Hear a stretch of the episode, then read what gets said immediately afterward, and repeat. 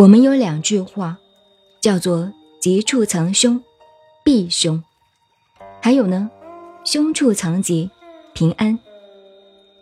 看到都是吉星的时候，里面有一颗煞星落陷在里面，叫做“吉中藏凶”。看到的都是煞星，可是煞星都入庙，有一颗是吉星入庙在里面的时候，叫做“凶处藏吉”，就是平安。怎么解释呢？我们人间道就可以解释。诸位，我们大家出去旅游玩是好事情，是吉，对不对？结果旅行社的车翻了，通通死掉一票人，藏凶，在劫难逃。而你家邻居隔壁失火了，看到火很大，凶处，对不对？我们已经知道了很危险，我们就会预防，消防队员去灭火。很少消防队员被烧死，为什么呢？凶处藏吉，平安。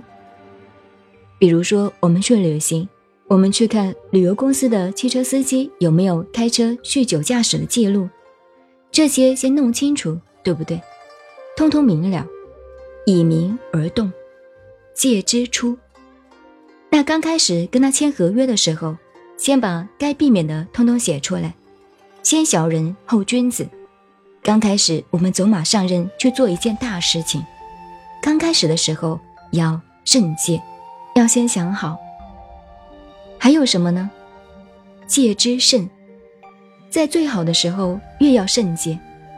戒的时机你都跑路了，欠人家好几万，躺在路边，你不必戒的，小偷都不来偷你。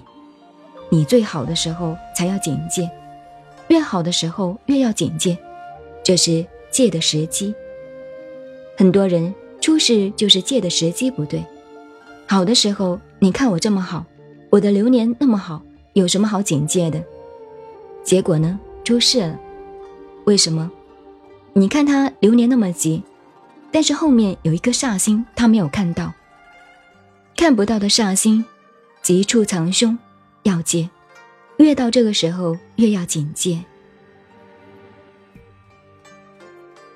你好，我是静静赵恩，微信公众号 FM 幺八八四八，谢谢您的收听，再见。